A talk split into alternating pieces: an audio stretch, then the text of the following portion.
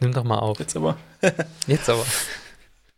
Ja, nachdem wir letzte Woche, letzte Woche, nachdem wir letztes Mal. du darfst nicht klatschen und reden letztendlich. Das war eine Backpfeife.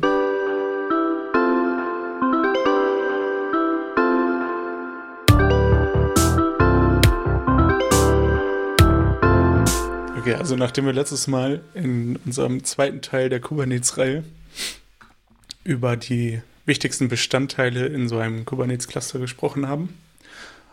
Wollen wir uns heute so ein bisschen dem Tooling widmen und ähm, Management, also wie, wie man so ein Cluster-Management und Ma Management, wie man so ein Cluster managen kann, welche Tools es dafür gibt, auch in, auf verschiedenen Plattformen und was wir so benutzen dafür. Ich glaube, in der ersten Folge haben wir schon mal darüber gesprochen, dass, ähm, dass man ja mit in Kubernetes mit der CLI viel machen kann. Äh, also mit der kubectl. Und prinzipiell kann man damit natürlich auch alles abbilden, um so ein Cluster zu managen. Allerdings ist das halt relativ naja, es ist relativ verbose, weil man muss, wenn man jetzt äh, bestimmte Pods aus einem Namespace oder so sehen möchte oder alle sehen möchte, muss man sich halt diese Kommandos immer merken. Und man muss den Namespace auch immer mit angeben dann im Kommando, ne? Genau, also falls man das in einem anderen Namespace hat, muss man das mit angeben, stimmt. Ich glaube, Default bekommt man immer Default, was ja Sinn machen würde. Aber genau, und da man sich das eigentlich nicht alles merken will und ja auch nicht immer unbedingt Ressourcen erstellen möchte, ähm, gibt es noch ganz viele andere Tools in diesem Bereich, die einem das Leben so ein bisschen leichter machen. Gerade wenn man jetzt monitoren will oder wenn du nur ins Cluster reinschauen willst, um zu schauen, welche, welche Ressourcen gibt es gerade, welche Pods sind da, wie sind die Logs, also was für Logs, ähm, was auch immer für Logs äh, da anfallen. Oder man will sich vielleicht mal per SSH in so einen Pod einwählen um da drin in diesem Pod irgendwas zu debuggen oder so. In dem Moment ist das mit kubectl zwar natürlich immer noch möglich, aber irgendwie ein bisschen umständlich. Wir machen das so ein bisschen rückwärts. Wir können ja zu kubectl nochmal am Ende kommen. Aber ein Tool, was, was mir auf jeden Fall extrem geholfen hat, ist äh, K9S. Das ist im Grunde auch ein Command-Line-Tool. Das heißt, man kann das auf jedem Server, auf jedem Linux-System installieren. Ich bin mir nicht sicher, ob es Windows-Binaries gibt, ehrlich gesagt glaube aber schon.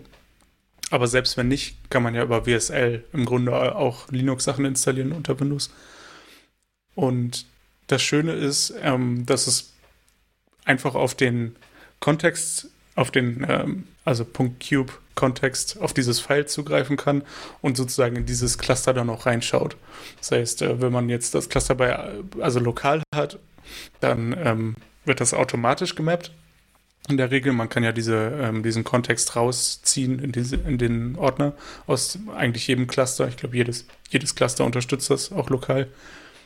Oder ähm, wenn man jetzt zum Beispiel was bei AWS hat oder so, dann gibt es da auch Tools, um dieses File zu schreiben. Und damit hat man dann automatisch Zugriff über K9S in alle Cluster, je nachdem, welche Rechte man halt dann hat. Und im einfachsten Fall ist es halt so, man installiert das einfach. Für den lokalen Fall installierst du es einfach, schreibst K9S in die äh, Konsole und dann öffnet sich ein Fenster, wo du quasi das Cluster auswählen kannst, in das du reinschauen willst. Und dann kannst du da halt gucken, welche, also alle Ressourcen eigentlich sehen.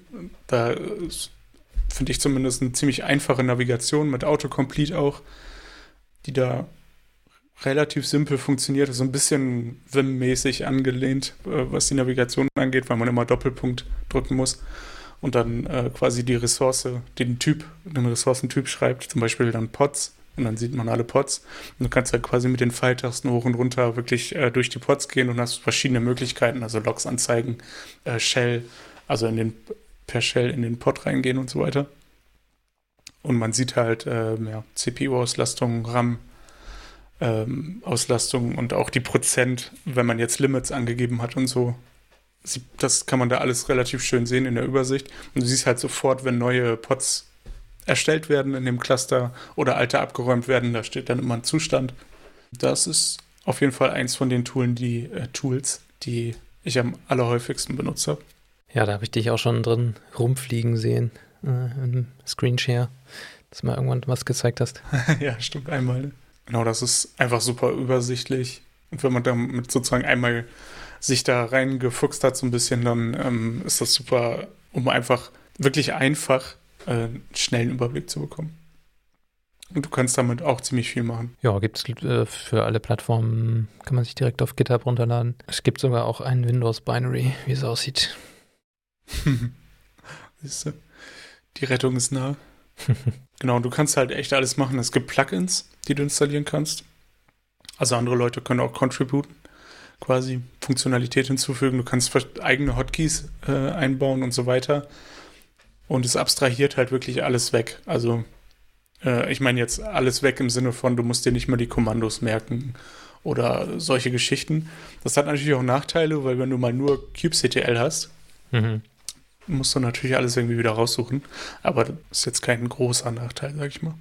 Gibt es da irgendwie so eine Möglichkeit, sich den aktuellen kubectl-Command anzeigen zu lassen? Gute Frage, nicht, dass ich wüsste. Aber letztendlich müsste das ja auch dahinter stecken. Aber ich habe mir den Code jetzt nicht angeschaut, aber ich schätze mal, dass die auch kubectl benutzen. Naja, oder die sprechen dann direkt mit der API. Kann auch sein. Ist auch anscheinend in Go geschrieben. Sehr schön. naja, was auch sonst. Also es bietet sich ja einfach an.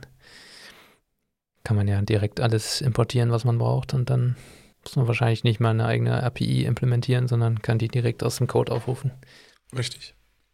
Das nächste Tool auf der Liste wäre Lens, was von Mirantis entwickelt wird. Die machen ja auch andere Sachen für Kubernetes und eben auch äh, dieses Open Source Tool. Und das ist Electron-basiert. Das heißt, du hast eine richtige, eine richtige App in dem Fall, auch für alle Betriebssysteme.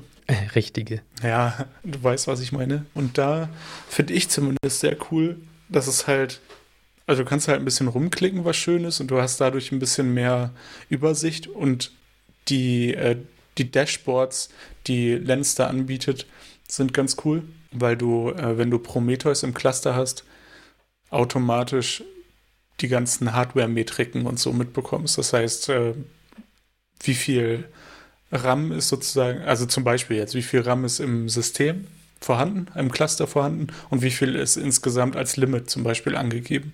Mhm. Diese Daten bekommst du relativ gut dargestellt, direkt am, auf der auf der Startseite, auf dem Dashboard. Und dadurch hast du halt über Lens nochmal so einen, auch nochmal einen neuen Insight, also auch noch andere Daten, weil zum Beispiel, was halt sehr schön ist. Und du kannst über Lens auch im Grunde dieselben Sachen machen, die auch über K9S gehen. Also Pods löschen, ähm, beziehungsweise neu starten. Du kannst auch die Logs ansehen. Und ähm, bei Lens ist es halt auch so, dass du gleichzeitig verschiedene Pods von verschiedenen Pods, Pods die Lots, äh, Logs ziehen kannst. das war Zungenbrecher, ey. Genau. Das ist auch sehr schön und wird auch sehr aktiv entwickelt. Also, die sind jetzt, glaube ich, bei Version 5 irgendwas. Letzter Commit, five hours ago. Die bewerb bewerben das so ein bisschen als äh, Kubernetes IDE. Ja, sieht auch tatsächlich so aus, ne? Also es erinnert sehr an VS Code, so mit dem ja. Menü an der linken Seite. Genau. Also klar, du hast dann keine, keine äh, Dateien, die du öffnest, sondern das sind so Ansichten. Aber vom, Aufbau ja. hast du unten noch ein Terminal drin. Genau. Und du kannst dir halt relativ übersichtlich dann die ganzen Ressourcen anschauen, auch Custom-Ressourcen, die du rein, äh, also deployed hast oder enabled hast, die kannst du da sehen. Und es ist halt ein bisschen übersichtlicher, weil du gerade wenn du jetzt Anfänger bist oder so, weißt du ja nicht unbedingt, wie die Sachen so heißen. Mhm. Und deswegen finde ich Lens cool, weil du dann quasi einfach mal durch das Cluster durchklicken kannst. Also sagen wir mal, du hast das lokal erstellt und so und willst dann einfach nur mal irgendwie gucken, was du gemacht hast mit der kubectl oder so oder warum irgendwas nicht mehr geht. Dann kannst du einfach Lens starten und du kannst halt wirklich durch die ganzen Punkte durchklicken und durch die ganzen Unterpunkte und siehst halt, was da so los ist und kannst das aufmachen und editieren, wenn du willst ich finde, das hat, ist so dieses, dieses Hands-on-Ding, was du, ähm, was man vielleicht braucht, um dann K9S vernünftig bedienen zu können. Weißt du, was ich meine? So, du siehst schon mal was, hast dann das Naming mhm. und dann kannst du sozusagen auch Tools benutzen, die dann, ja, ich sag mal so ein bisschen low-leveliger, aber dafür halt ein bisschen schneller und ein bisschen andere Sachen noch anbieten. Deswegen finde ich Lens sehr cool. Ja, ich finde es auch immer praktisch, so eine visuelle Übersicht zu haben. Und ja, man kann sich dann durch die verschiedenen Ebenen da, wie gesagt, durchklicken. Das ist echt, glaube ich, ganz hilfreich als Übersicht. Das sind auf jeden Fall die Tools, die ich jetzt viel benutze. Dann gibt es noch das Dashboard, was von, also CubeDM, Cube Dashboard. Das ist quasi von dem Kubernetes-Team entwickelt, glaube ich zumindest. Bin mir relativ sicher. Und da kannst du im Grunde auch alles machen. Also es bietet letztendlich, glaube ich, dieselbe Funktionalität wie jetzt Lens oder K9S. Du kannst alle Ressourcen sehen, alles irgendwie auch bearbeiten. Du kannst, glaube ich, sogar neue ähm, Sachen auch erstellen über das Dashboard. Hast da wirklich vollen Zugriff. Was ich ein bisschen nachteilig finde, ist, dass das Cube Dashboard halt keine Autorisierung und so hat. Das heißt, man muss die Security irgendwie selber davor bauen. Das ist hm immer dann ein bisschen blöd, wenn du das halt irgendwie auf deinem, also wenn du jetzt selber einen Server hostest und du musst das dann noch irgendwie da reinfummeln, ja, dann kannst du halt Basic ausmachen. Ja, ist ein bisschen so wie das Traffic Dashboard auch, ne? Mhm. Das ist ja auch immer ungeschützt. Genau, also wenn man, wenn man so ein bisschen nachliest, äh, die meisten Tutorials und so ähm, empfehlen dann das Dashboard nur intern zu routen und dann sozusagen über ein Port Forwarding das lokal laufen lassen, laufen zu lassen. Kann man natürlich machen. Man kann auch, es gibt auch verschiedene Möglichkeiten, da noch eine Autorisierung vorzubauen. Ich glaube, es gibt auch ein, weiß das Projekt gerade nicht mehr, aber es gibt ein Projekt auf GitHub, das sozusagen da drumherum nochmal so ein Google-Login gebaut hat. Also das kannst du irgendwie miteinander verbinden und dann, wenn du dich da über Google authentifiziert hast, kannst du darauf zugreifen. Aber ja. OpenID Connect oder was war das? Ja, ich, ich weiß es gerade nicht.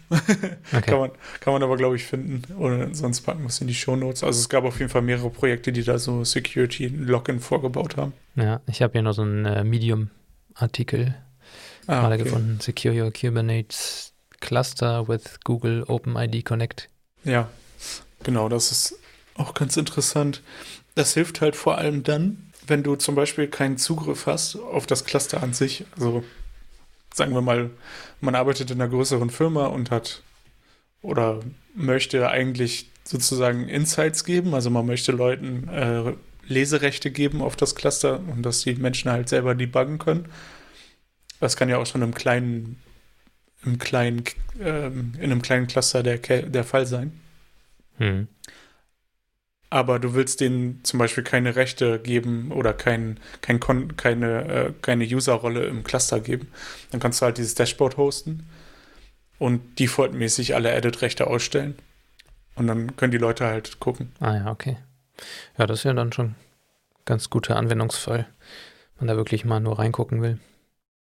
Genau. Das erinnert mich so ein bisschen an Portainer, so von der Aufmachung her. Stimmt, ja. Wobei bei Portainer kannst du auch alles machen, ne? Ja, aber da gibt es auch so die Rollen. Haben, wobei, die haben auch so eine Rollen. Ja. Stimmt. Das habe ich tatsächlich auch in meiner, also Portainer habe ich in meiner alten Firma benutzt, um dann anderen Entwicklern äh, Zugriff auf ihre Logs zu geben mhm. und Sachen, die sie entwickelt haben. Das ist, glaube ich, immer so ein, ja, das ist ja so ein allgemeines Problem, sage ich mal. Ne? Wie komme ich an Logs ran, ohne dass ich irgendwie Clusterzugriff habe? Da gibt es dann halt verschiedene Lösungen. Und dieses Dashboard wäre dann eine davon. Du dann auch noch ein paar andere Sachen, so wie Speicherverbrauch und CPU-Usage etc. nachgucken kannst. Genau. Also du kannst halt wirklich auch alles sehen eigentlich. Ne? Je nachdem, wie beschränkt der Zugriff dann ist, hast du die Chance, alle Ressourcen in dem Cluster halt nachzuschauen. Und ja, das ist auch, äh, wenn man jetzt zum Beispiel gerade anfängt und so ein äh, Tutorial da durchgeht, ist das auch eine gute Sache für lokal. Wenn man das halt ähm, irgendwie online hostet oder so, muss man halt sehen, dass man das irgendwie secured, weil man darüber natürlich äh, gegebenenfalls Schwachstellen findet oder im schlimmsten Fall Sachen editieren kann. Anderen Container hostet oder also da kann man schnell die Kontrolle über sein Cluster verlieren, glaube ich, wenn man das öffentlich hat.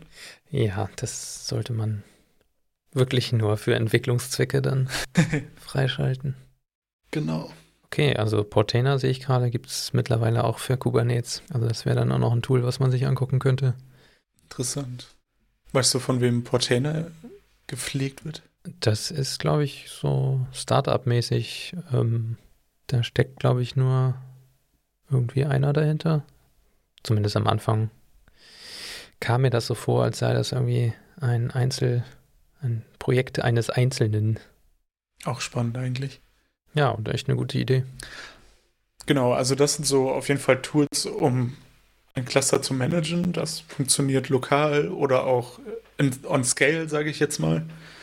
Also gehostet irgendwo. Und ich denke, diese Tools helfen auf jeden Fall, wenn man gar keine Ahnung hat, helfen die einem schon mal weiter, dass man zumindest halt mal was sieht und nicht alles irgendwie über kubectl machen muss, wo man sich dann irgendwie die Kommandos raussucht und am Ende völlig verwirrt ist, weil nichts funktioniert. Da hat man mit den, mit den äh, vorgestellten Tools auf jeden Fall mehr Möglichkeiten, ein glückliches Entwicklerleben zu führen. ja, was dann auch noch ganz gut ist, wenn man mit äh, kubectl ein bisschen sicherer ist und so ungefähr weiß, was man machen möchte, dann kann man sich die Command-Line Auto-Completion installieren für die Shell, die man benutzt, Bash oder CSH. Ja, habe ich bei mir auch so zum Entwickeln installiert und dann muss man halt nicht irgendwelche Begriffe ausschreiben, sondern es reicht den ersten Buchstaben zu tippen oder den ersten beiden und dann Tab und dann kriegt man das Auto vervollständigt, das Kommando, was man haben möchte, eventuell. Da gibt es dann auch eine offizielle Doku, wo das beschrieben ist. Ist nicht schwer. Sind irgendwie zwei Zeilen oder so in der Config. oder vielleicht sogar nur eine. Das ist eigentlich auch immer eine ganz coole Sache, finde ich. Also das Terminal ist viel mächtiger, als man so denkt. Ne? Also viele, viele ähm, Sachen, die einfach in so einer normalen, in so einem Editor oder einer IDE funktionieren, funktionieren ja mittlerweile auch schon in den Terminals. Ja. Mhm. Ziemlich cool eigentlich. Ja, und viele haben da auch irgendwie Angst vor. Ich finde es immer ganz cool, wenn man auch Sachen übers Terminal noch irgendwie hinkriegt. Und manche Sachen gehen ja auch wirklich viel schneller, als wenn du irgendein Programm aufmachst, hier klickst, da klickst, mhm.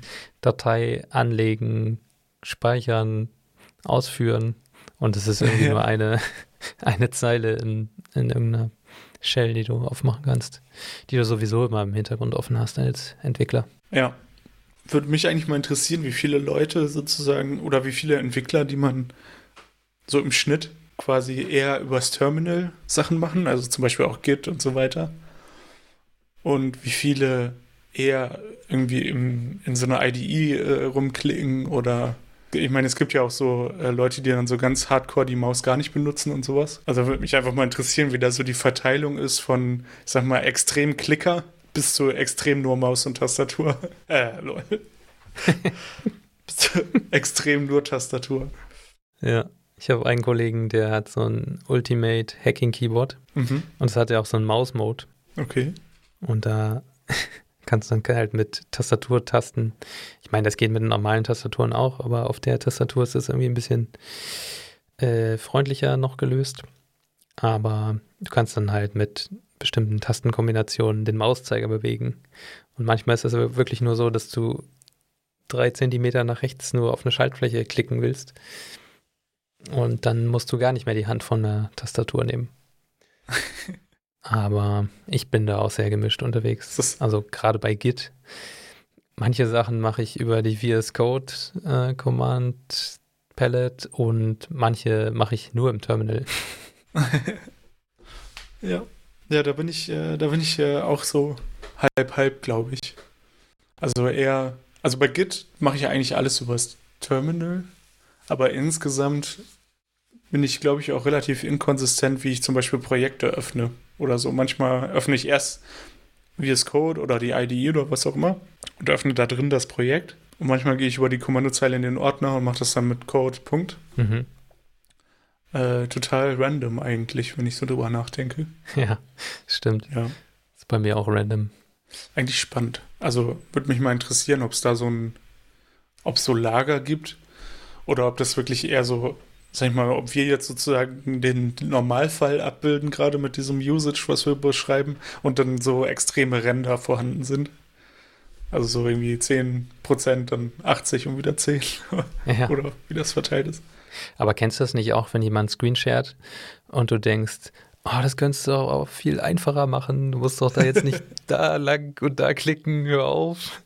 Oder du ja. siehst was äh, so nach dem Motto, oh, so kann man das auch machen. Nicht schlecht, ja, mache ich das auch mal so.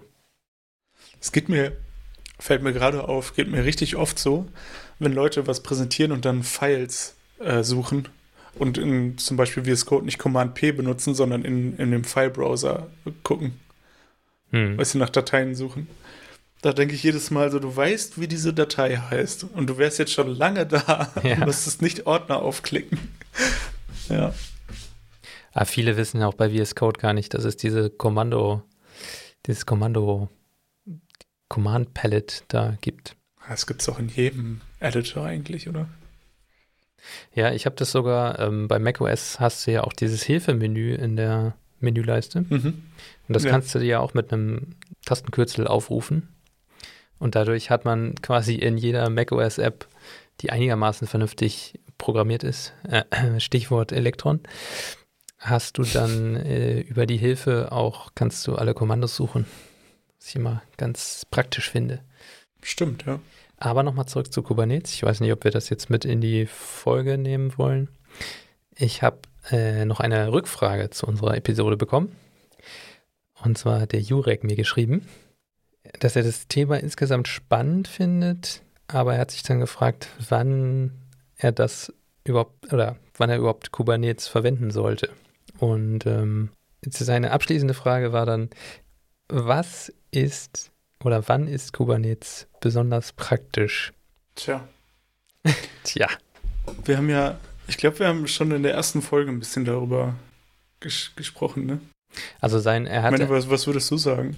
Er hat ja so ein paar ähm, kleinere Projekte, äh, so ein äh, Hyperlink zum Beispiel. Damit kannst du dir so ein paar, also einen Link in dein Social Media Profil mhm. packen und von da aus kannst du dann noch mehrere Sachen verlinken. Sieht man häufiger bei Instagram, bei irgendwelchen Influencern. Und ja. da hat er jetzt so eine, ich glaube, seine Datenbank ist tatsächlich nur ein, ein Dateisystem, also hat gar keine richtige Datenbank. Und da haben wir dann halt gesprochen, okay, man könnte jetzt von AWS irgendeine Datenbank nehmen. Und dann war er aber schon direkt wieder auf dem Trichter, okay, wenn ich dann so eine AWS-Datenbank habe, dann kann ich das Ganze ja auch direkt als, ähm, na, wie heißt es? Also als, als Lambda-Funktion laufen lassen. Dann braucht man ja gar keinen, braucht man ja gar keinen Service mehr. Ja. Und dann ist die Frage, wofür braucht man überhaupt noch Kubernetes, wenn man noch alles mit Lambda-Services machen kann? Ja, gut, ich meine, kann man alles mit Lambda machen? Ich glaube nee. nicht. Ja, gerade sowas wie Audio- und Videostreaming kannst du mit Lambda vergessen, würde ich mal sagen. Ich weiß auch nicht, wie das bei Lambda mit Heil, mit, also mit hohen Lasten ist und so. Hm. Äh, weil es könnte sein, dass das wird ja dann auch schnell teuer. Genau, das wollte ich auch gerade sagen. Es könnte sein, dass das relativ schnell teuer wird. Ja. Ich bin da jetzt auch nicht so im Thema, was das Lambda-Zeugs angeht, aber ich glaube, das ist für so, ja, für eher geringere Lasten ausgelegt oder für so One-Off-Dinge. Hm. Ja, so Jobsachen, ne? Ja, wo du wirklich nur so ja, nicht unbedingt. Oder wo du vielleicht nur so eine Sache aus einer Datenbank holen willst.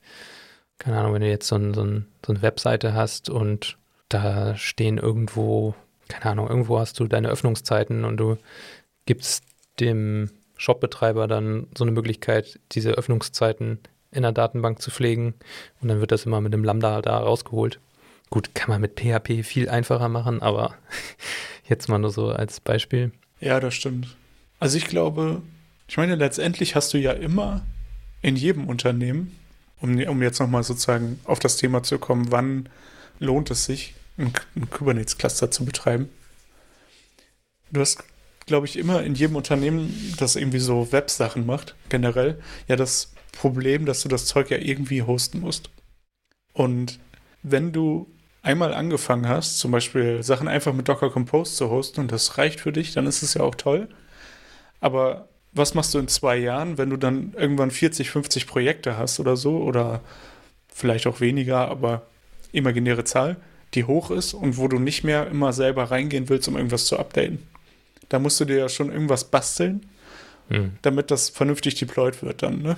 Also das ist irgendwie äh, der erste Punkt wäre für mich einfach Ease of Use, wenn du es nämlich einmal eingerichtet hast für, äh, für so ein Unternehmen und egal in welchem Umfang, also sagen wir mal, du hast nur so Development-Projekte und alles andere auf Kundensystem, dann lohnt es sich trotzdem, weil du halt einfach und schnell in deine, in deine Cloud reinkommst. Also kannst da Sachen reinpacken, relativ easy, weil der Weg immer gleich ist. Es gibt gutes Tooling da um zu, du musst dir nicht alles selber überlegen, also nicht selber irgendwie ähm, sowas jetzt irgendwie mit Traffic so ein Setup zu machen. Da gibt es ja Tooling um zu bei Kubernetes auch. Ähm, und dann auch für Deployments gibt es auch viel Tooling, das eigentlich sehr simpel ist, äh, wenn man es einmal verstanden hat. Das heißt, im Grunde habe ich ein einfaches Tooling, äh, um halt Projekte ins Web zu bekommen. Und der Weg ist dann auch immer gleich. Das heißt, ich setze einmal mein Cluster auf und einmal die, baue einmal diesen Weg, zum Beispiel mit Terraform Deployments da reinzumachen. Und danach läuft das quasi mehr oder weniger von alleine. Das ist natürlich jetzt nicht exklusiv für Kubernetes, aber das wäre für mich so ein Grund, wo ich denke, äh, das macht auf jeden Fall für fast jedes Unternehmen Sinn. Ja, und was man auch noch bedenken muss, wenn du dir so eine Lambda-Funktion da anlachst von Amazon, dann bist du halt auch auf die angewiesen, dass die mhm. immer funktionieren und dass dieses Produkt auch weiter besteht. Ich meine, die können ja sich irgendwann auch überlegen, oh, wir machen das jetzt doppelt so teuer oder es, ab morgen gibt es das nicht mehr. Und dann musst du irgendwie gucken, wie du diese Funktion da rausbekommst und ja, dann musst du doch wieder deinen eigenen Service betreiben. Mhm. Ja, du bist so eingeloggt dann, ne? Ja. Das ist übrigens auch noch ein Punkt. Du kannst, es gibt über, also für Kubernetes auch Plugins, äh, mit denen man sowas auch abbilden kann. Und du kannst auch zum Beispiel Cron-Jobs äh, erstellen, die dann periodisch laufen. Oder du kannst sie auch triggern, sozusagen, dass sie zu einem bestimmten, nach einer bestimmten Aktion oder so laufen. Also man kann dieses Prinzip, was Lambda macht, theoretisch auch selber abbilden. Wenn man jetzt einfach nur etwas, einen Job ausführen will oder so. Mhm. Das geht auch. Klar, ist vielleicht nicht ganz so komfortabel im ersten Moment. Ja, ich bin dann mit Jurek auch zu dem Schluss gekommen, so als einzelner Developer, der irgendwie ein paar Side-Projects hosten will, da macht es dann natürlich wenig Sinn. Also du musst schon irgendwie, ja, musst dich auch schon ein bisschen darum kümmern und das alles einrichten. Mhm. Und da hilft es halt auch, mir fallen jetzt nur noch die englischen Wörter ein, dich äh, ja, beständig damit zu befassen. Also, dass du dann auch wirklich mal jede Woche da was deployst und vielleicht was änderst. Aber wenn du echt nur so alles halbe Jahr mal ein kleines Projekt hosten willst, dann ist das, glaube ich, ein bisschen Overkill. Vermutlich, ja. Ich glaube ansonsten, gerade wenn du jetzt größere Sachen hast, die ähm, auf eine gewisse Weise auch skalieren müssen, mit dem Load oder so, den die haben, äh, also ab diesem Moment macht es halt auch auf, auf jeden Fall Sinn. Oder wenn man verschiedene, äh, also wenn man High Availability haben will oder so. Das, man kann das natürlich auch immer anders abbilden, aber Kubernetes nimmt einem halt super viel Arbeit ab. Gerade wenn man die gehosteten Services nimmt. Jo, ich glaube, das war nochmal eine ganz gute Zusammenfassung. Links zu allem findet ihr in den Shownotes und auf unserer Webseite codeandship.rocks slash podcast slash 39. Und dann vielen Dank fürs Zuhören. Und bis zum nächsten Mal. Ciao. Ciao.